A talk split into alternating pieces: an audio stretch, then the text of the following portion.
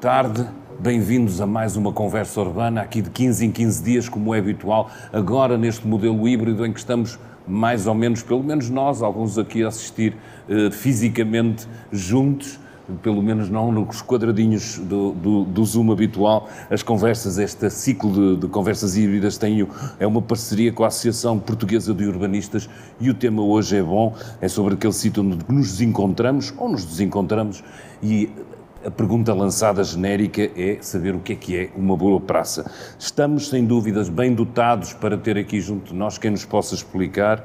Dou as boas-vindas a Maria Manuela Oliveira, que é arquiteta e é professora universitária, ao Jorge Bruno Soares, que é arquiteto e autor do projeto de remodelação da Praça do Comércio e, talvez, convidado mais estranho, mas também participante, o professor e realizador de cinema Manuel Pureza. Obrigado aos três por terem aceito este, este nosso convite. Eh, e se calhar ia começar uh, pela Maria Manuel é para, para perguntar um bocadinho uh, a sua experiência como praças, porque sei que tem uma praça, pelo menos para quem acompanhou uh, Guimarães, capital da cultura, é uma praça emblemática, teve o seu trabalho e a sua, uh, e a sua ajuda, ou diga-me em que termos é que aconteceu a Praça do Toural, e depois explique-nos aquela posso chamar é uma varanda, o que é aquela coisa dourada que todos nós ficamos fascinados. Eu, pelo menos, fiquei. É uma peça, para quem não sabe, é uma peça que se estende.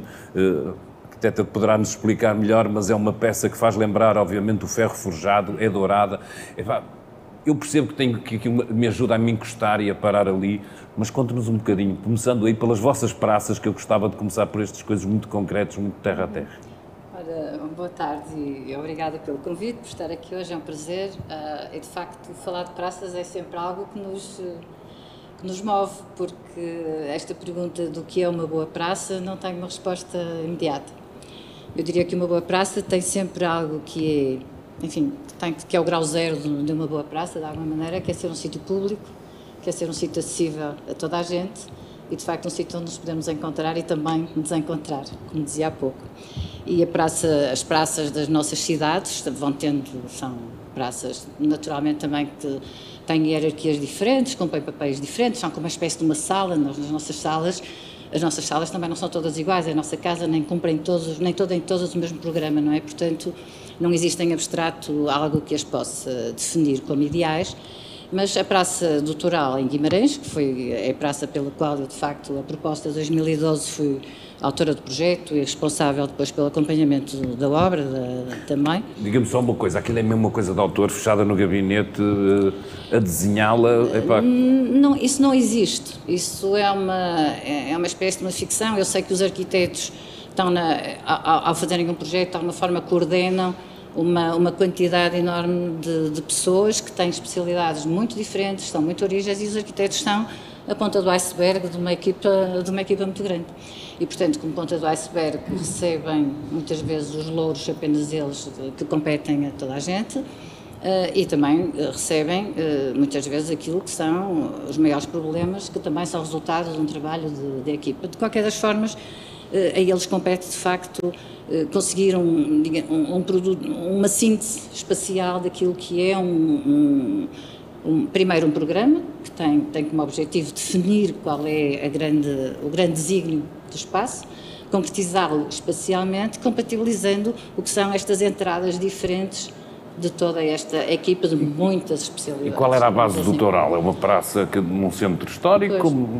No Toral, o Toral é uma praça de origem medieval, que, como muitas destas praças, aliás, inicialmente era um largo, um terreiro, um rocio, se quiser, em que está à porta da cidade, do lado fora das muralhas. E que, como em todas estas nossas cidades de origem também medieval, perto das muralhas, aqui em Lisboa, os terreiros, os rocios, enfim, as praças têm um pouco, estes largos têm um pouco essa, essa Era o de entrada, às vezes, da cidade. Era, um, era uma antecâmara.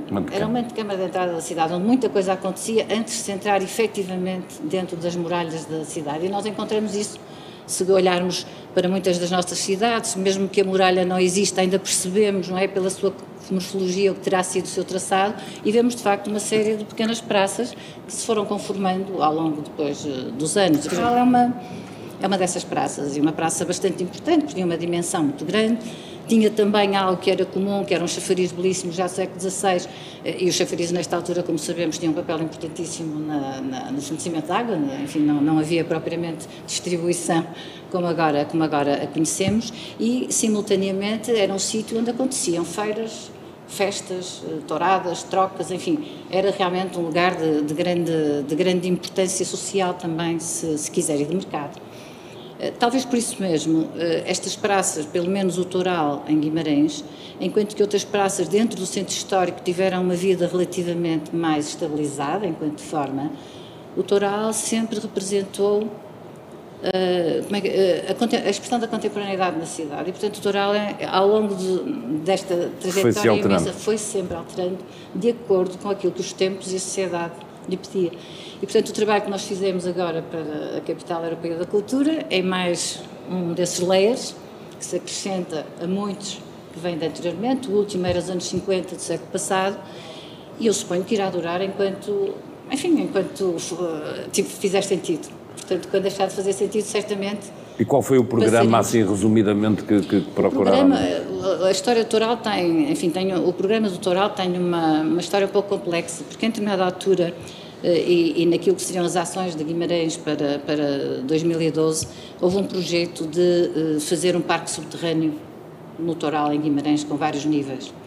E houve uma discussão muito grande na cidade, de, com, com um envolvimento muito grande das. Eh, Guimarães tem associações cívicas fortes. Fortes, sim. Fortes e que se fazem e que desenvolveram-se muito nessa, nessa discussão. Eu própria estive envolvida também nessa discussão e, de facto, felizmente. Uh, foi posta de lado. Portanto, enfim, eh, por razões várias, já na altura ia contra tudo que eram bons princípios em relação ao automóvel e à sua relação com, com, o, com o centro urbano eh, e tinha uma, enfim, e tinha uma, seria uma ferida imensa aberta sem, sem, sem recuo possível de futuro. E, portanto, com base também nesta, nesta discussão e na, e na efetiva utilidade dessa, desse parque subterrâneo, uh, acabou por ser, eh, enfim, deixar, abandonada essa ideia, politicamente também, e aqui entra um outro fator que eu acho que será interessante eventualmente também falarmos, que é a questão da participação, o que é que significa, de Ela facto, vamos. nas nossas cidades, e porque foi também, nesse ponto de vista, foi exemplar, e, portanto, quando caiu essa, quando caiu esse, essa, enfim, ou essa ideia de fazer o parque, de repente volatilizou-se também um programa efetivo e claro para aquilo que seria o toral, e, portanto, eh, este projeto partiu também eh, daquilo que foi uma, uma conversa grande com, com a Câmara, com os políticos eh, e, e, que socialmente também se, também se desenvolveu depois em Guimarães, na, em, o que seria então, o que é que, o que, é que a cidade queria então tinha como ideia para aquilo que é o Tourão. E o que era aquela coisa dourada? Ora bem, nós chamamos do Varandim J. o Varandim J por? O Varandim J porque é um projeto da Ana J, portanto é uma obra de arte contemporânea, muito importante e muito, e muito interessante por várias razões.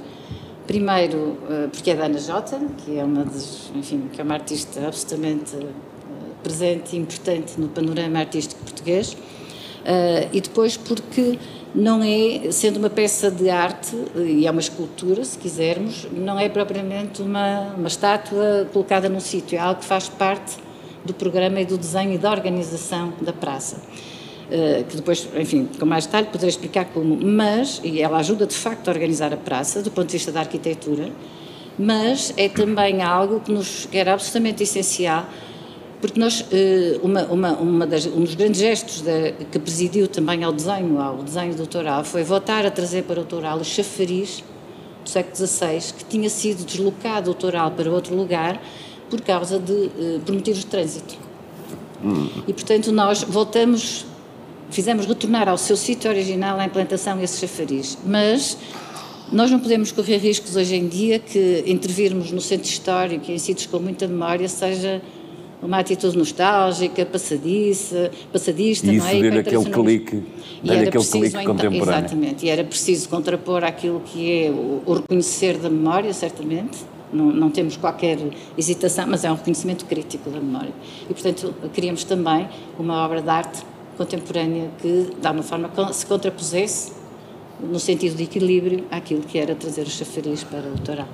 Quem não estiver a ver o que é, façam um favor, Google rapidamente, que é para estarem dentro desta conversa com ilustração.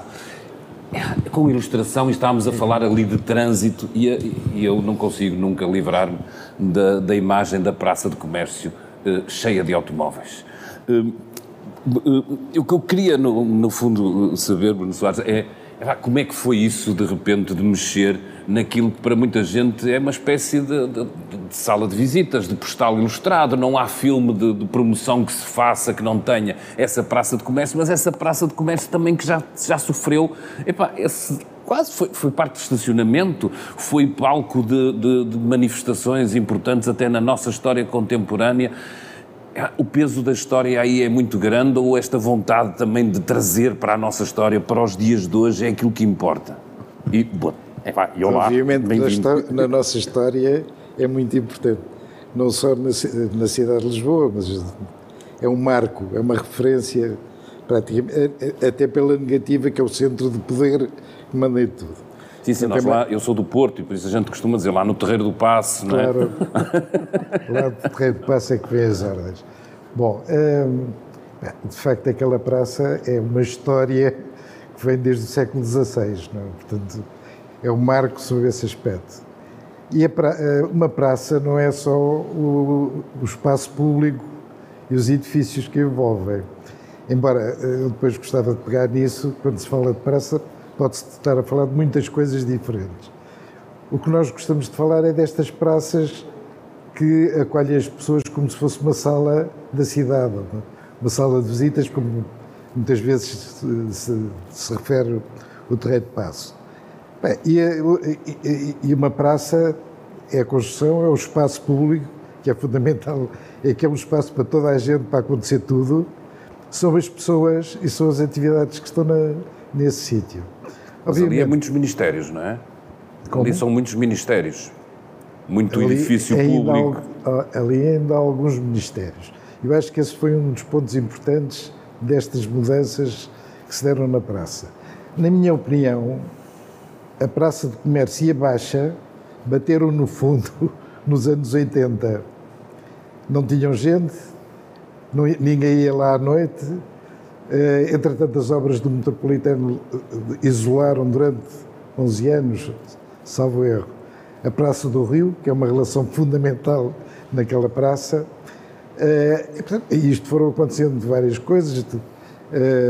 No início do século XIX, aquele ainda era bastante um terreiro, depois começa-se a conformar com a rua à volta da, da, da placa central, depois aparecem umas árvores, depois eh, eh, nos anos 30 o Estado Novo refez aquele pavimento eh, e depois manteve-se portanto todo aquele aparato durante muito tempo, com festas, recepções, estadistas que vinham de fora, etc. Portanto, teve muito esse papel de porta e de sala de recepção e, de facto, a partir de certa altura, muitos, muitos ministérios saíram dali para a Praça de de Londres, dispersaram-se pela cidade e, portanto, esse tipo de utilização foi-se perdendo. E também a simbólica do poder começou a ficar vazia. E se se lembrarem, em 2000, mais recentemente, eh, já não havia automóveis, porque aquilo foi nos anos 90 que, na presidência de João Soares, se tiraram os carros mas aquela praça não tinha vida e havia uma preocupação como é que se anima a praça, porque era preciso trazer pessoas para e, a praça. E esse problema tem a ver com a dimensão também? Bom, esse é um ponto crítico disto tudo. Uh, portanto, uh, eu dizer o seguinte, uma praça é um espaço público por excelência. Uh, tem de ter pessoas, tem de ter atividades. E as atividades das praças variam também de praça para praça. Portanto, ali assim concentraram-se ministérios e serviços públicos. Noutros sítios, é habitação, comércio, às vezes uma igreja que marca, marca eh, presença na praça. Portanto, é, é, tudo isso que está em jogo. Ora, quando se chegou, uh, final dos anos 80, não era só o terreno de passo, era a baixa toda, estava a esvaziar-se. Comércio decadente, de, as pessoas praticamente não queriam ir lá e tal. E, portanto, chegou um momento que era absolutamente evidente que era preciso fazer alguma coisa. E a pouco e pouco, nesse momento eu acho que, portanto, em 2007, 2008, quando se começou a intervir na praça, foi uma atitude voluntarista, digamos assim, do, do, do governo e do, do poder político. Era preciso intervir. Mas o processo de renovação e de alteração da Frente Ribeirinha já tinha 20 e tal anos ou 30 anos. É preciso entender que aquilo é o resultado de uma entidade que naquele momento resolveu fazer. Discutia-se a Frente Ribeirinha de Lisboa desde os anos 80. É, e depois foram acontecendo coisas, começou a valorizar e, eh, e houve um momento da constituição então de uma entidade gestora dessa transformação que foi a Frente Tejo. Portanto, esta é evolução. Na qual o Bruno teve responsabilidades e por isso, ao fazer a praça, também estava integrado nesse pensamento maior. É um bocadinho assim também? Sim, eh, a praça surge num projeto que foi desenvolvido de, de, do Castro a Santa Apolónia. Santa Apolónia. É por isso é que se vai vendo acontecer todas aquelas alterações da frente da, da, do Campo das Cebolas, da Ribeira das Naus, Antiga etc. Senal. Tudo isso está integrado num projeto e numa gestão integrada de todas essas operações. Portanto, há, há uma atitude a certa altura voluntarista de poder político para transformar mesmo aquela zona. Eh, e, portanto, eh, aí é que vai resultar, por exemplo, a intervenção na, na Praça do Comércio não foi só o projeto, a praça existia. Nós fizemos foi trabalhar o chão, eh, enquadrar, portanto, certas zonas, ou definir as zonas do, do espaço da praça de uma maneira um pouco diferente. Pronto. Mas a, a, praça existia, sempre esteve lá. É? Sim, isso é verdade. O caso das colunas é que não esteve não e isso é muito importante. Uh, a questão que falou, quando quiser interromper, a questão que falou da dimensão é uma questão fundamental em qualquer praça e para nós no projeto foi uma questão crítica.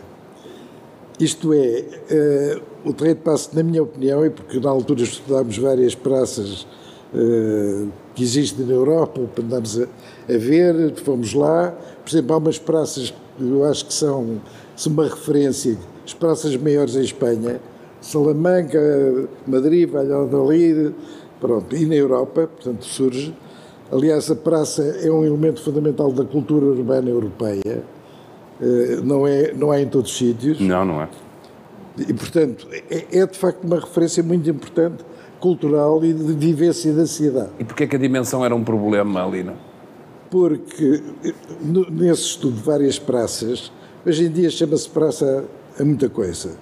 É só para chocar, é assim, no Oriente chama-se praça espaços que têm mais de 100 hectares isto não bate certo com, com, a nossa concepção, a nossa ideia de praça.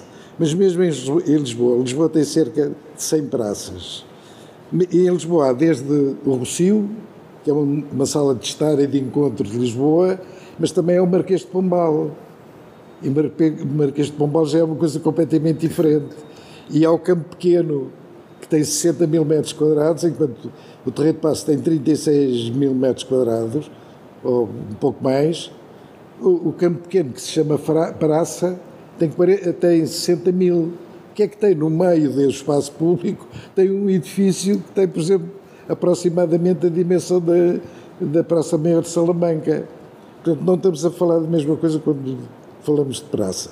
Pronto, e depois há a Praça do, do Império, que tem 75 mil metros quadrados, portanto, pela dimensão há grandes diferenças. E eu penso e nesse estudo que vimos, que a partir de uma determinada dimensão sente-se a necessidade de começar a ocupar a praça, o espaço com outras coisas. E por aquilo que eu, que eu vi, eh, há uma dimensão limite que é dos 40 mil metros quadrados. Nós encontramos praças que, com 50 mil, 60 mil metros quadrados, em que já é um terreiro, por exemplo, eh, em Lyon, eh, foi uma das praças que estudámos, a Belcourt, é uma praça enorme, mas que estava dividido num terreiro onde está a estátua, que tem sensivelmente a área do terreiro de passo. E depois, tem... e depois há um, uma, uma, zona arborizada com com os pavilhões e os jardins e tal, uns tanques.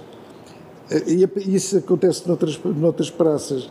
E é interessante que, que é considerado uma das maiores praças da Europa, que é a Praça Cangos em, em, em Bordeus.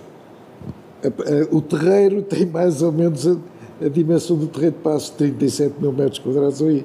O resto é arborização e jardim. E há muitas praças grandes, para não falar no Estiano a menos, pronto, são outras, é outra coisa, mas há muitas praças grandes, a que nós chamamos praças, e são grandes jardins no meio da cidade. cidade. Bom, ah, portanto, uma coisa que me, que me a me interrogar, não tem nada de, de, de especialmente pernicioso, mas a, a, a sua praça é uma praça habitada muito mais por turistas, ou seja, por gente que vem de fora da cidade, do que propriamente pelo habitante. Há algum tipo de pensamento que se pense ao, ao desenhar a praça, que neste caso, ao remodelá-la, eh, que, que, leve isto em linha de conta? Quer dizer, são pessoas que não são habitantes da cidade, são passantes eh, momentâneos. Isto tem impacto no, no pensamento prévio? Uh Sim, não. Mas é assim, por acaso, na altura em que estávamos a fazer o projeto, do, do, do projeto, a Universidade Autónoma, penso eu, fez um estudo da utilização eh, do terreno de passo pelas pessoas. E fez uma série de entrevistas e inquéritos e tal. E eh, há, uma, portanto, há alguma informação como é que as pessoas uh, utilizavam, o que é que viam de mal na praça, mas foi numa circunstância muito particular. Portanto, em 2009 ainda não havia ligação com o Rio porque estava a ser reposto o cais das colunas, muito pouca gente ainda em pouca dinâmica na, na Baixa, ainda não tinha recuperado, e portanto as pessoas queixavam-se de várias coisas, uma delas era praça enorme e achavam 70% das pessoas que responderam ao inquérito diziam que devia haver árvores no terreno de passo. A nossa opção foi exatamente ao contrário. Árvores maiores que. Mas havia uma, uma. As mesmas pessoas davam respostas contraditórias. É que achavam que a praça era inóspita, árida, etc. Ao mesmo tempo dizia a praça é muito bonita, liga com o rio, e portanto. E, portanto mas isto é. Eu, eu penso que a questão da, das árvores exatamente as pessoas perceberem que numa certa dimensão precisam de compartimentação da, daquele espaço. Portanto, eu acho que não é o, o Mas acha que, pra... que, que, a Praça de Comércio está naquele momento crítico, ainda dá para ser...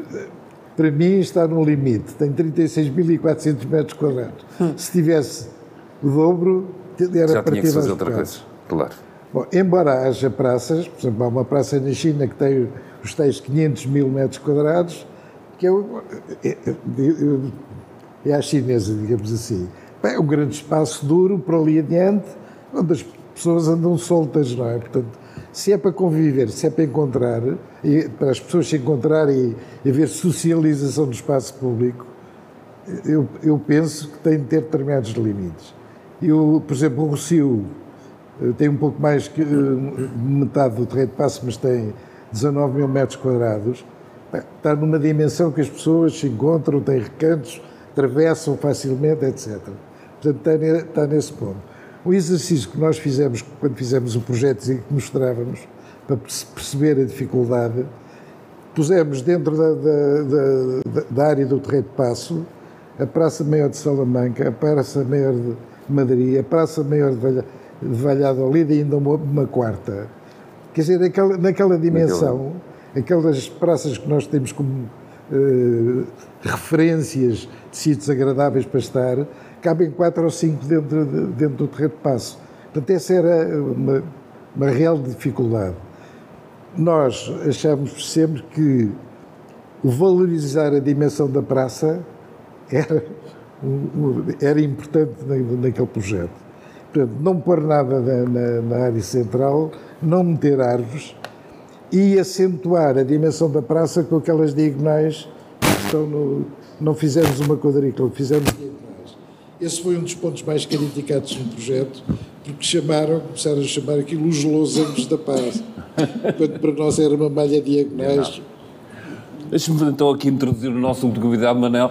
Obrigado por, por esta presença. O Manuel é realizador de cinema há bem pouco tempo, para aqueles que não estejam a, a referir, deu-nos aquela maravilha do humor que foi o pôr do sol, no humor e não só, de crítica social também e de muita coisa. Manel, eu pergunto, a praça como elemento, estes senhores têm a obrigação de olhar para a história, é para ligar as pessoas e tudo isso, mas aquilo cenicamente normalmente funciona, não é? Em termos de cinema, é uma coisa para que são é pá, há ali quatro Eu tenho uma vantagem gigante em relação a estes senhores, é que eu filmei nas praças que eles projetaram. Oh, pá, vamos lá essa história. em ambas, em, em ambas, em ambas. Sim, eu acho que quando estive a pensar um bocadinho, quando me fizeram o convite, que eu muito agradeço de estar aqui na presença destas pessoas, a falar sobre isto, eu acho que há mais pontos que nos unem do que nos separam, em boa verdade, porque nós trabalhamos sobre as mesmas coisas, ou seja, pessoas, movimento, luz, história e fazer perguntas. Eu acho que é mais ou menos aquilo que nós, os três, costumamos fazer quando nos debruçamos sobre os nossos trabalhos, não é? E mais pessoas, eventualmente, nos seus trabalhos, acredito que sim. Mas esta coisa da movimentação é uma coisa que, que eu, por exemplo, no meu trabalho faço muito, ou seja, como é que os atores vão entrar, onde é que se vão encontrar, como é que eu vou captar isto, de, de que ângulo? Uh, e, portanto, pensar o espaço é uma coisa bastante importante para quem está atrás das câmaras, até para o valorizar enquanto personagem, uh, ao próprio espaço. E, portanto, as praças, que eu já tive a oportunidade de filmar no Toral e, e até no, no, no Terreiro do Passo. foram as cenas? Então, no Toral foi uma novela antiga, que eu agora, agora ganho a vida a fazer pouco delas, não é? pouco delas. mas, mas filmei uma novela em Guimarães durante um tempo e filmámos no Toral e foi... E, e, já, já lá tinha estado até noutras, noutras circunstâncias, até por causa do, da, da Capital Europeia da Cultura, tínhamos estado a visitar a cidade na altura e a perceber como é de facto um ponto de, de confluência, quer dizer, de, de, de, de encontro e ao mesmo tempo, aqui no Terreiro do Passo, filmei há muito tempo um documentário do José Fonseca e Costa, que era baseado na, na obra do Fernando Pessoa, que era um, uma espécie de guia turístico da cidade. Então, filmar no Terreiro do Passo foi assim um desafio engraçado, porque de facto é grande, como tudo. e portanto não cabe toda na, numa lente normal. Tem que grande angular, grande, grande, grande, grande. Exato. Sim, ou seja, nesse sentido, eu acho que a pergunta do que é uma boa praça, eu provavelmente não sei responder da mesma maneira que eles saberão. Mas para quem filma? Mas para quem filma, sobretudo, eu acho que é. Eu posso dizer qual é a minha praça favorita de todo o tempo. Ou aquela que me marcou mais, é uma praça em Roma, chamada Campo de Fiori, que tem, que tem uma coisa incrível, que é a estátua do Giordano Bruno, que foi morto por, por filósofo acusado de ser herético, não é? De heresia. E a estátua é assustadora e a história é assustadora. E passa-se numa praça que tem um mercado cheio de cor. Ou seja, para mim isto é a base de uma boa história, não é? Porquê é que está aqui um tipo que foi morto e é a estátua mais sinistra que há, é um monge, não é? Aquela figura do monge que está com a cara coberta. Eu, lembro, eu, eu nessa altura visitei, visitei Roma com os meus pais, era muito miúdo ainda, e aquilo ficou-me na cabeça como uma história macabra, não é? Que, que está claro. no centro de uma praça e que as pessoas vão ao mercado na praça comprar fruta fresca e cruzam-se com uma pessoa que foi queimada ali. Ou seja, isto para mim é mais do que é um manancial de, de, boas histórias. Eu acho que as praças têm esse condão, que é, por exemplo, na Praça Doutoral é aquela coisa de uma pessoa estar numa rua estreita que vai lá dar. Nós sabemos que vai lá dar. Um, e, e, é um convite, às vezes uma praça pode ser um bom convite para uma conversa, no sentido, como é que eu vou dar à praça tal? E a partir daí ser qualquer coisa, eu acho isso interessante. Uh, e acho que para quem filma, para mim, eu penso nos filmes, penso, inevitavelmente penso na Anita Ekberg no, no, na, na Doce Vida, não é? Até chegar à Fontana de Treve e vai descalça pelas ruas e passa pelas praças Ainda ontem estava a tirar umas fotografias dela para servir de referência agora para o pôr do sol. Pronto, eu tenho estas coisas. Boa, boa. de ir buscá-las assim. E, pá, e é inacreditável, não é? De repente, uma figura humana a movimentar-se por um, uma espécie de arena em que há várias pessoas. Ou o Indiana Jones numa praça, algures perdida na Arábia, quando é confrontado com outra cultura. Porque é ali que as pessoas se juntam. Ou, por exemplo, quando eu estive a filmar em Angola a ideia do mercado ser na praça, onde as pessoas vão comer muito mais do que comprar e vão conversar.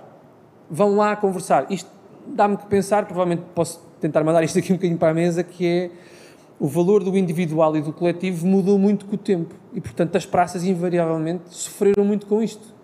Ou seja, esta coisa de repente agora, há bem pouco tempo, nestes últimos dois anos, nós não podemos sair de casa para sermos coletivo, não é? Não vamos às praças, porque está o vírus nas praças, não é? É estranho isto, porque as praças têm sido o bálsamo para muitas pessoas que se vivem, vivem sozinhas. Assim como de repente deixaram de ir para as praças para ir para os centros comerciais, que é uma coisa que me aflige. Não é? As pessoas ficam nos centros comerciais, nos, nas coisas mais parecidas com as praças Praça. dos centros comerciais, que é a Praça Central, que é assustador. É? É assustador. Uh, mas ao mesmo tempo é sintomático de, de muitas perguntas que estão por fazer e que que esta senhora e este senhor saberão responder mais do que eu, que é como é que nós atraímos as pessoas a estarem umas com as outras. Há uma coisa dessa quase de movimento. Quando diz essa Sim. coisa do atraímos, a praça para mim também tem esse valor até cinematográfico. Estou a pensar naqueles claro. filmes de ação. Os carros andam nas ruas estreitas e de repente há um momento na cena de, de pá, que, que, dá uma espécie de suspensão do tempo. E não, eu não sei se há esta ideia também gerada em relação à, à, praça. Há uma tensão na cidade que tem a ver com ruas estreitas, com trânsito. E hoje em dia as praças, antigamente, se calhar muitas delas até eram o sítio de confluência do trânsito. Hoje, graças a, à discussão que vamos tendo em relação aos automóveis, às vezes conseguimos apartá-las e, e, se calhar a praça de comércio é um bocadinho. Mas no cinema eu lembro-me sempre desta coisa do, daquele momento que no meio de uma cena de perseguição de automóveis e tudo isso é aquele momento de suspensão e depois disso. eles encontram-se e vão e metem para outra rua. A culpa disso é do James Bond, toda a gente sabe. Não é? é o James é? Bond tem culpa disso e de muitas outras coisas, relógios bons, enfim, aquelas coisas. Mas em boa verdade o James Bond tem esse quando nos últimos anos, sobretudo, para além de todo, todo o legado do James Bond, nos últimos anos tem essa coisa de filmar no Mediterrâneo, onde haja praças, precisamente para a perseguição poder desembocar num finalmente, há mais gente a ver isto, não sou só eu, não é? Isso é extraordinário, sim, sem dúvida. Eu acho que, para, para mim, o filmar numa praça, lembro-me de.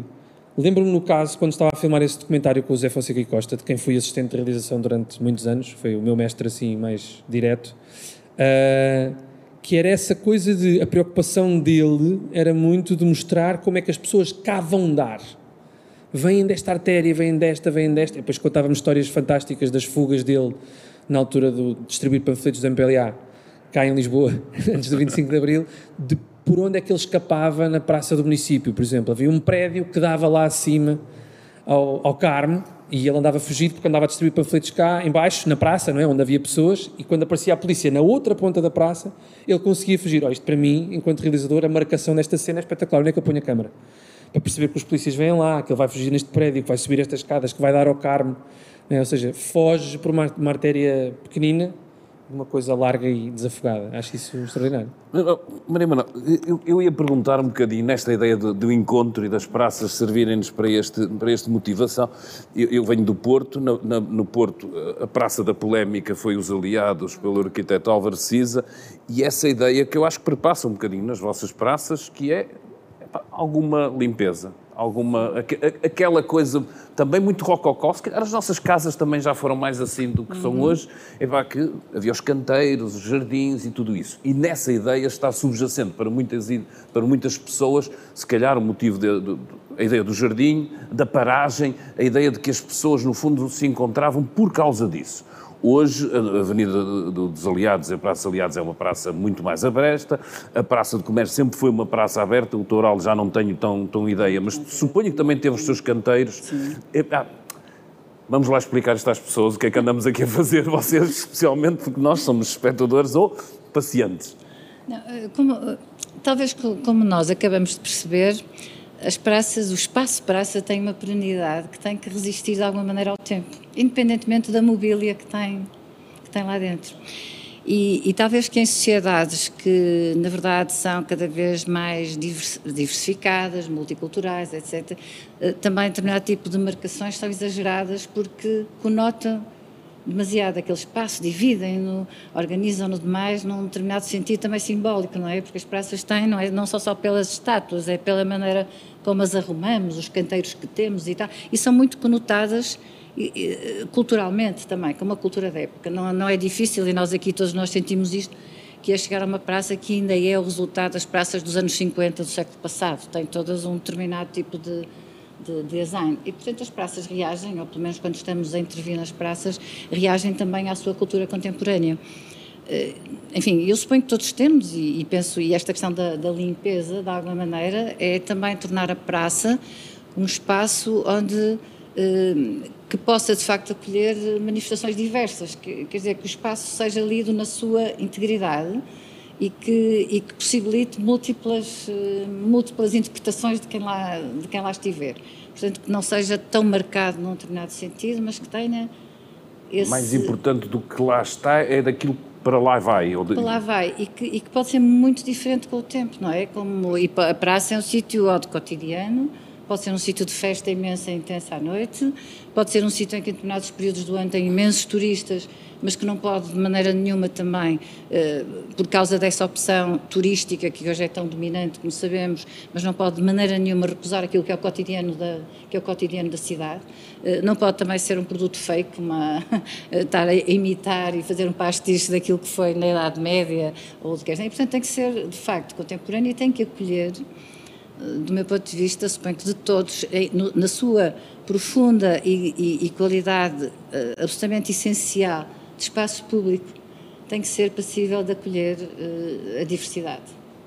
E, portanto, e tem que ser passível de permitir que, que se façam, uh, que se exprimam vontades. Quer dizer, não é por acaso que nós assistimos sempre nas praças e os grandes uh, da China, agora tivemos, no, enfim, temos as maiores exemplos é que de facto as praças são grandes momentos de expressão da expressão dos cidadãos, da expressão cidadã.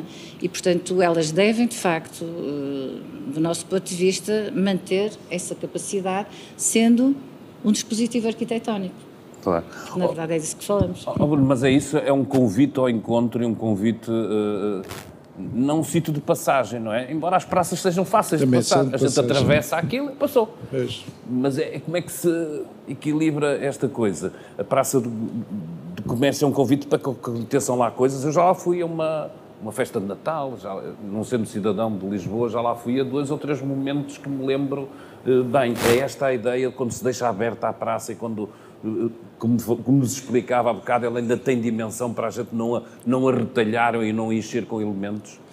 Olha, eh, esse, esse ponto, obviamente, foi muito importante para pensar a, a, o terreiro de passo.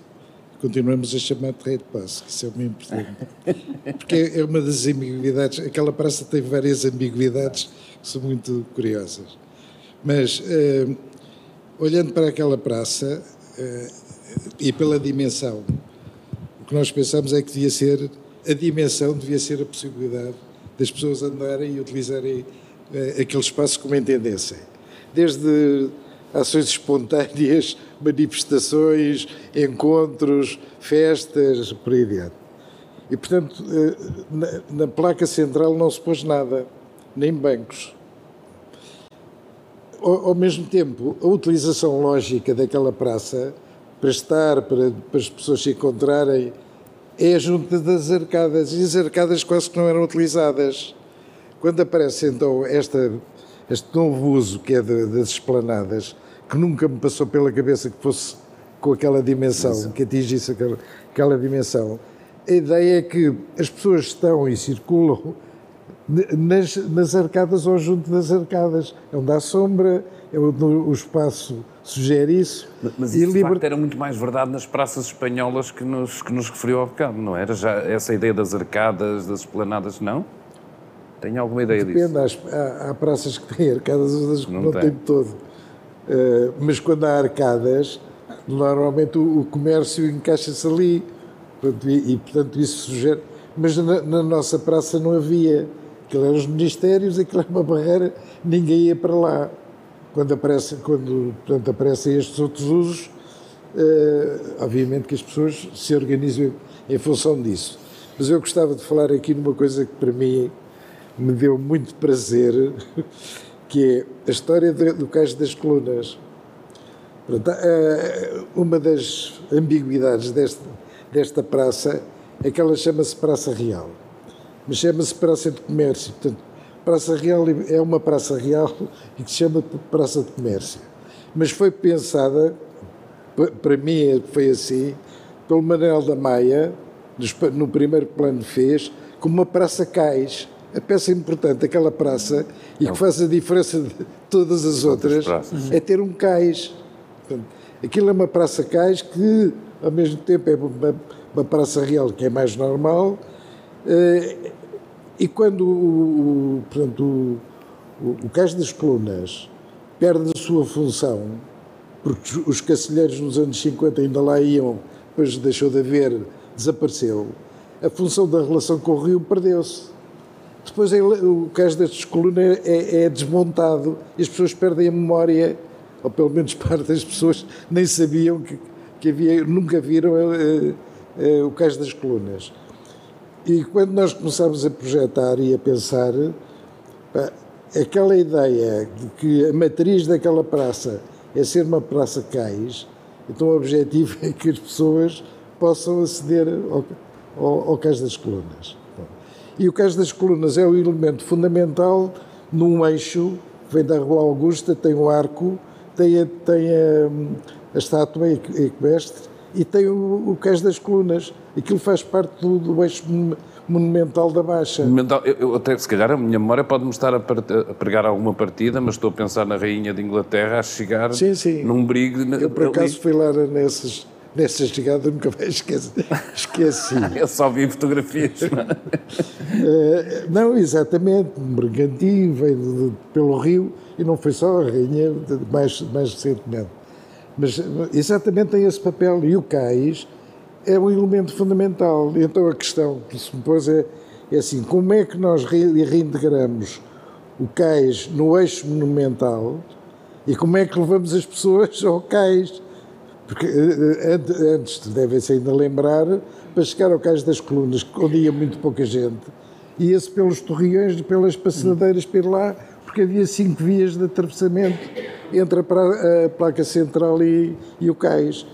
Ora, uma das grandes remodelações que foi fundamental, e é em quase todas as praças em que se quer mexer, é alterar a relação entre o peão e o automóvel e fazer uma profunda transformação da, da, da presença do automóvel naqueles espaços. Ali no, no, no, no, no Terreiro de Passo, essa alteração fez com que eh, o espaço destinado ao automóvel tivesse passado de eh, 40 e tal por cento para 11 por cento. Isto é uma inversão em quem ganha, quem ganha o peão. Agora, é preciso saber para que é que se ganha esse espaço. Isso para nós, por exemplo, foi muito importante no Caixo de Dré também. Houve uma alteração brutal da, da relação de espaço e é o Caixo de Dré, a principal interface de transportes de Lisboa, e essa transformação deu um ganho enorme de espaço ao, ao, ao peão, sendo uma interface de transporte. Portanto, essa relação é importante. E, voltando ao, ao, Cais das Colunas, quando se reduziu a largura das vias, fez aquela grande pass- passadeira daquela largura e se marcou a transição com aqueles degraus, fez-se a, a- na minha opinião, foi para isso que fizemos, desenhamos assim, nós trouxemos com aqueles degraus o queijo das colunas para dentro da praça. E, portanto, as pessoas ali, há um acontecimento em que já sabem que é para ir, é para entrarem no cais, no cais das colunas. E hoje em dia, o foco da praça não é a estátua, é, é- É em termos de usos, é, é o cais das colunas, na minha opinião. Ô, Manuel, deixa-me trazer mais uma vez o cineasta para a conversa. Eh, Eu sei que nós não temos, cá em Portugal, nomeadamente, os meios que outros têm, mas o desejo de um realizador de também de ser arquiteto, nomeadamente de erguer as suas próprias praças, epá, se calhar existe. Vocês estão muito obrigados a fazer epá, o aproveitamento dos espaços naturais, mas de vez em quando epá, dava-me vontade de eu construir o meu próprio cenário e encontrar a... Eu acho que isso é uma, é uma, uma, uma excelente questão, sendo certo que eu prefiro sempre filmar em sítios que existam do que recriar em estúdio. Ou seja, porquê? Porque precisamente se não fosse a matemática, a arquitetura tinha sido tão boa. Gostava tanto de ter. Tenho assim uma paixão por arquitetura grande, mas eh, sei os meus limites. mas em boa verdade, hum, eu até diria que, por exemplo, quando uma pessoa vê uma série como o Succession, não é? O Succession vale porque eles vão mesmo para a Itália filmar nas quintas ricas de Itália que têm as casas grandes, E etc. não ir na Napa Valley. E não em Napa Valley. Ah, E é por isso que é extraordinário. Pronto. Ou seja, esta coisa de. Hoje em dia nós filmamos muito mais o que pode lá estar do que o que está lá, não é? Com os green screens e tudo mais, aqueles truques do croma e Guerras das Estrelas, etc. E. Eu continuo a achar que a Guerra das Estrelas é extraordinária, eu sou um fã inveterado, portanto não estou a dizer nada de. Não é nenhuma heresia, mas eu ainda eu, eu gosto mais do, da outra versão, que é de facto, se eu escolher, eu sou bastante, sou particularmente teimoso com os locais onde filmo. E portanto, as praças em questão, mesmo sendo complicado filmar uma praça, porque implica parar uma cidade, não é? Uh, eu acho que vale a pena. Dão-vos senão... muito tempo ou não? Não, não, não, não, não, não dão, não dão, não dão. No caso, assim, então em Lisboa é mesmo complicado, não é? Porque, porque Lisboa, enfim, tem essa, essa característica de não só estar inundada por turistas que não podem deixar de ver a cidade, não é? Como, como de repente se torna difícil fazer uma paragem de umas horas para poder ter uma prescrição de carro, a menos que haja muito dinheiro. Ora, como não há muito dinheiro, dinheiro. como não há dinheiro, está resolvido. não se faz aqui, vai-se fazer para outro lado qualquer. Uh, embora tenha filmado, tenha filmado e continue a filmar, mesmo o Porto Sol foi filmado em Lisboa, enfim, temos, temos sempre os nossos truques. Este, o Porto Sol agora foi filmado na Madragoa, por oposição à Alfama, porque a Alfama é procuradíssimo por turistas e, portanto, uma hora de uma rua parada em Alfama que vá dar ao largo do Chafariz, em frente ao Museu do Fado, é um terror para toda a gente, não é? Vamos ter os moradores a mandarem-nos água quente. Estou a dizer o melhor é água quente, é dizer, saiam daqui, etc. E tal.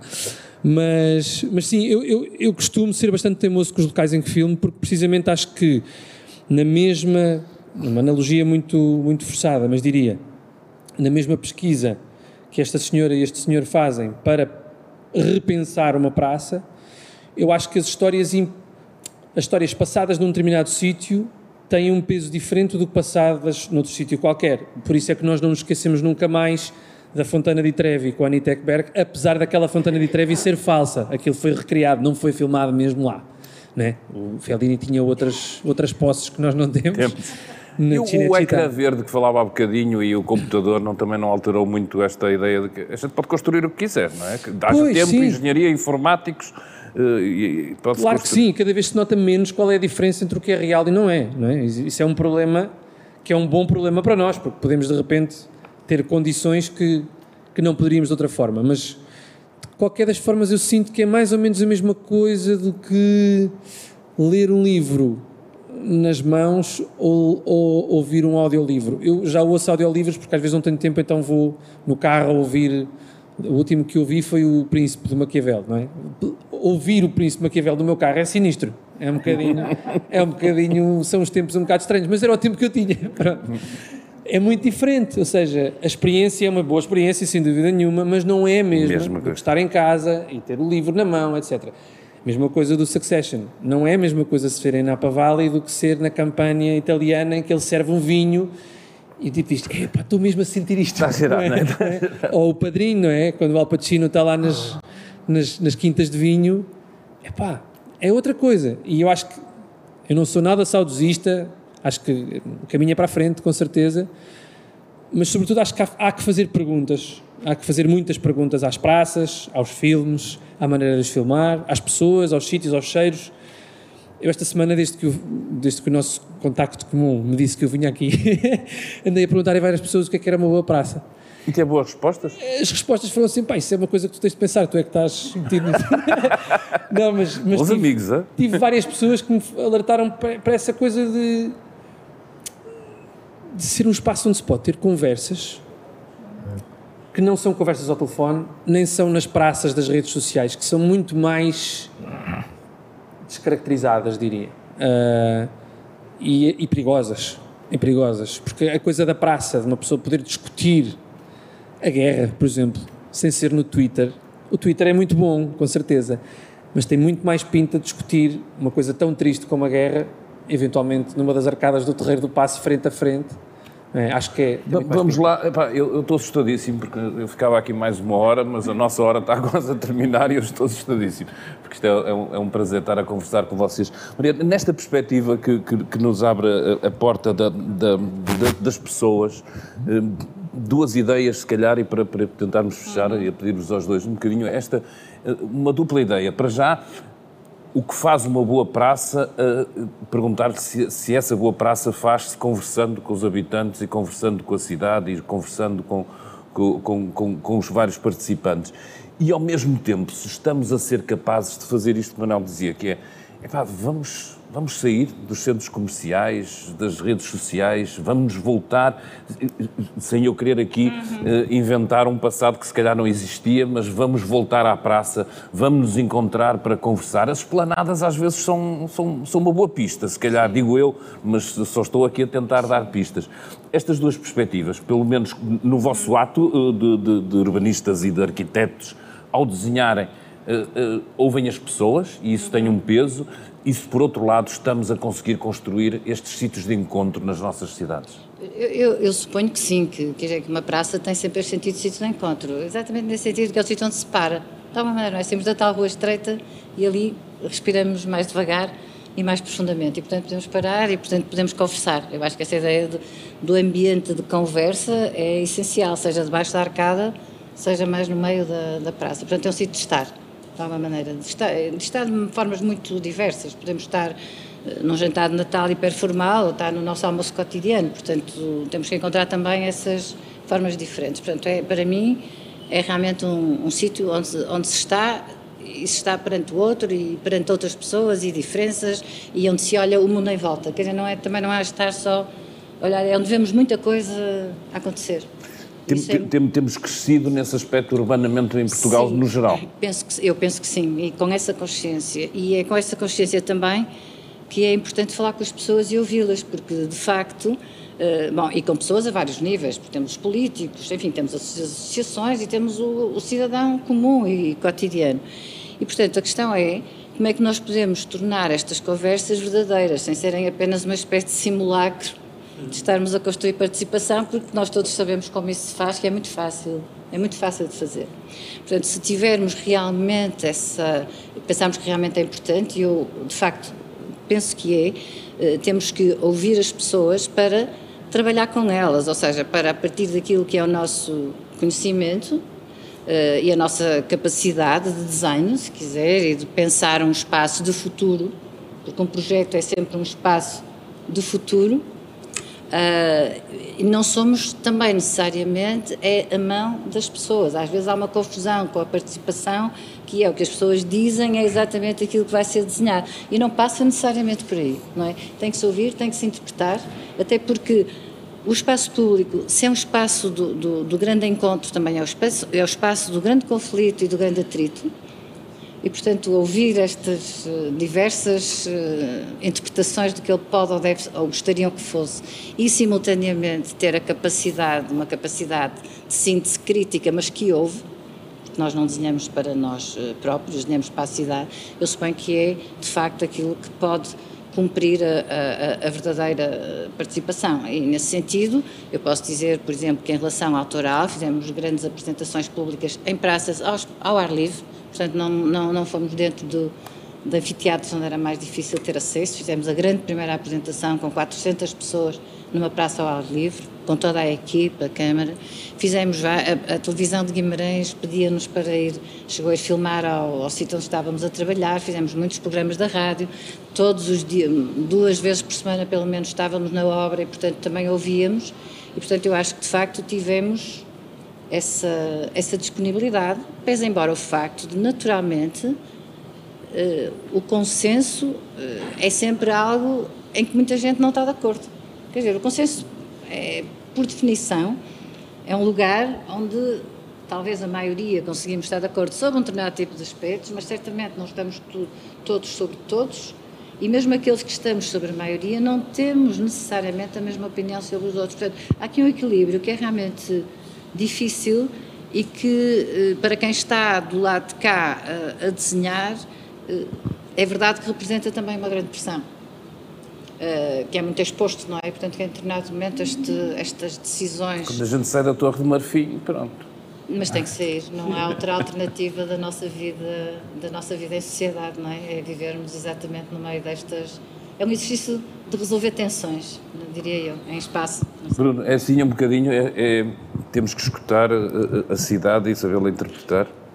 É, eu acho que é, sim, mas com cuidado. Com cuidado. Porque, por exemplo, naquele inquérito que fizeram da, da Universidade Autónoma, as entrevistas foram sobretudo feitas a pessoas que trabalhavam lá ou que residiam lá. Uhum. A maior parte. Isso distorce a percepção, a percepção do espaço. Claro. Mas, obviamente, falar que sim. Mas até ler livros.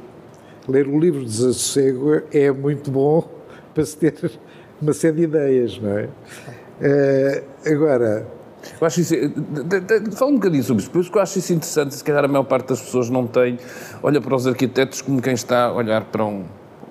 Tem uma caneta, o espaço em si, e depois traduzem ali no papel. Vocês são seres eh, que absorvem muitas coisas de pistas diferentes. Uh, eu acho que tem de ser. Quer dizer, uh, é um pouco como, como estava a dizer. Quer dizer, uh, o, o, os projetos de espaço público têm, têm de ter sempre uma relação com a história, com as memórias, com uma série de coisas. E muito disso vem pelo que se lê, pelo que se estuda, para além de se falar com as pessoas. Por exemplo, em relação ao trem de passo, obviamente que tivemos de estudar e ler e perceber uma quantidade de coisas. Eu aprendi muito, foi com a dissertação do Manuel da Maia, que descreve como é que, por passo a passo, vai tomar decisões para fazer a baixa, reconstruir a baixa. Eu, eu por exemplo, o Manuel da Maia, pelo menos por aquilo que eu li e vi, nunca fala numa, numa estátua real no, no, no terreno de passo.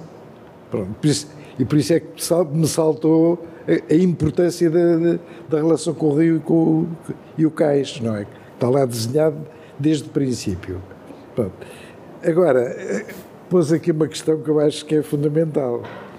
Eu tenho, tenho um projeto, ou tenho estado a estudar uma área. Nós normalmente intervimos muito sobre espaço público já existente. Para as praças em que trabalhamos é ajustar, remodelar, melhorar ou não espaços existentes. É muito mais raro criarmos uma nova praça mas isso apareceu-me recentemente. Eu tive, tivemos a pensar e a discutir uh, o, que é que, o que é que pode ser aqui importante para fazermos uma praça no, no tempo atual que seja atrativo para as pessoas. Vamos lá saber esse caderno de encargos. Não, é, é que aquilo que me surgiu logo foi assim: isto, uma praça pública atual, tem de concorrer com os centros comerciais tem, tem de criar no, no espaço público algo, alguma coisa que, que desloca a socialização que se faz nos centros comerciais, chegam a ter zonas de estar. É? Como é que nós criamos um espaço público que tenha esse papel de atrair as pessoas e concentrar, que não seja só o evento ocasional, uma festa que se faz lá? Como é que as pessoas lá vão? Eu acho que o papel das esplanadas tem-se visto que é muito importante.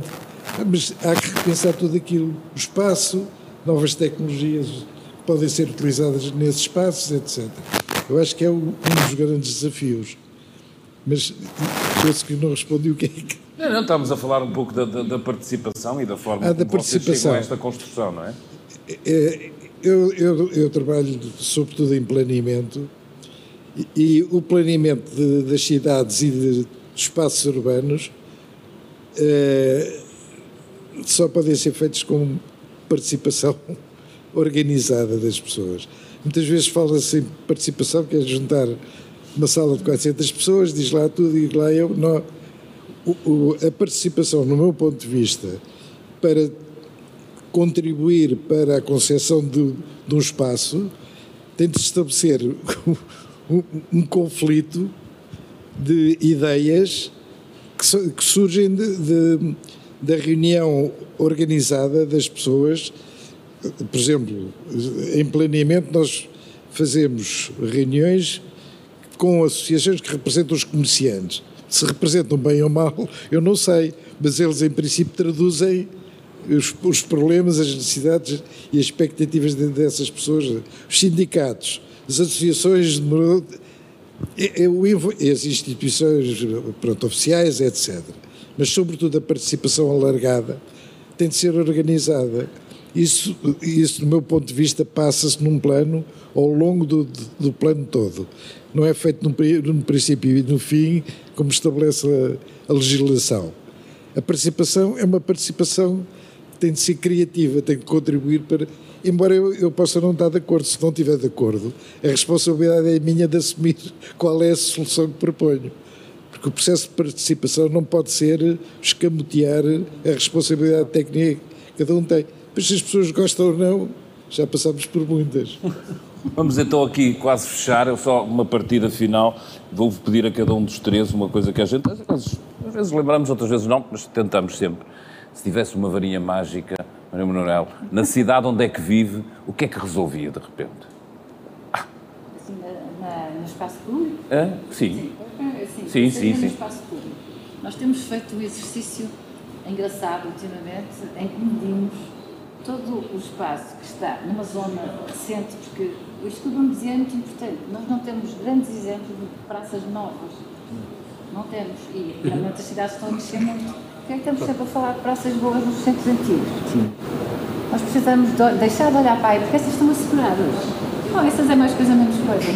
Daí não temos que nos preocupar, acho eu. Nós temos que nos preocupar é com os espaços novos, das partes novas das cidades que estamos a fazer e com ter qualidade de espaço comum e coletivo. Muito rapidamente, nós fizemos há pouco tempo uma das zonas da expansão de Braga, em Braga, e medimos aquilo que é espaço dedicado ao automóvel, estritamente automóvel. Tem que pegar no microfone, ah, desculpe lá. Espaço dedicado, mas também o espaço verde, o espaço verde, mas o espaço verde que também é verde só porque está a proteger do automóvel daquilo que era o espaço ocupado por construções. E chegamos à conclusão que é uma disparidade absoluta e que se retirarmos todo esse espaço livre que não está distrito automóvel, sobra zero. Portanto, ou temos edifícios ou temos espaços que são uh, ruas, passeios, estacionamento e espaço verde de proteção ao automóvel. O que é uma coisa absolutamente impressionante e, portanto, o que eu faria era tentar fazer, limpar isto olhar para, para o espaço público efetivamente que dispomos a partir, outra vez, fazer um exercício de isto poderia ser o quê, afinal? Se não fosse exatamente aquilo que é, exatamente destinado àquilo que estamos habituados, sem ter qualquer veleidade, dizer que o automóvel não, não serve para nada, não é isso que se passa, é como é que vamos readequar a nossa vida e o nosso conforto àquilo que de repente se tornou eh, absolutamente eh, irrisório perante as decisões que fazem aquilo que é o planeamento e o desenho do espaço público na cidade, que não são só praças, é muito mais do que praças. Bruno, um desejo assim rápido. Desejo rápido é assim, eu não sei o que é uma boa praça, já se vê mas sei como é que tento fazer uma boa praça. A minha varinha mágica era limpar a burocracia que nos bloqueia em quase tudo. Bloqueia a eh, concessão, a participação. A participação vale zero para as entidades públicas que aprovam os projetos. Portanto, uma varinha mágica para ver se limpava. Para limpar esse cadastro. Meu Deus, eu, Coimbra. para terminar, eh, eu faria mais ou menos aquilo que o Tiago Pereira fez com a música portuguesa. Estão a ver? Que era a cidade portuguesa a gostar dela própria. Conseguir que isto acontecesse. Porque a mim mete-me um bocadinho de confusão que os centros urbanos estejam entregues, eh, estejam a perder as pessoas que são os centros urbanos, seja Coimbra, que é a minha cidade, seja Lisboa, seja Porto, enfim. Calculo que é uma coisa que acontece em todas as cidades e acho que se as cidades portuguesas gostassem delas próprias, a começar por nós que as habitamos, acho que era extraordinário. Pronto. Aqui está uma bela proposta, é assim também que tentamos fazer nas conversas urbanas, aprendermos a gostar e aprendermos a ter instrumentos graças a palavras sábias e à experiência desta gente que nos trouxe aqui. Muito obrigado aos três por este, terem aceito este desafio. Daqui a 15 dias regressamos novamente aqui no público, como sabem, no podcast e na plataforma do Ao Vivo, o debate sobre o futuro das cidades. Obrigado.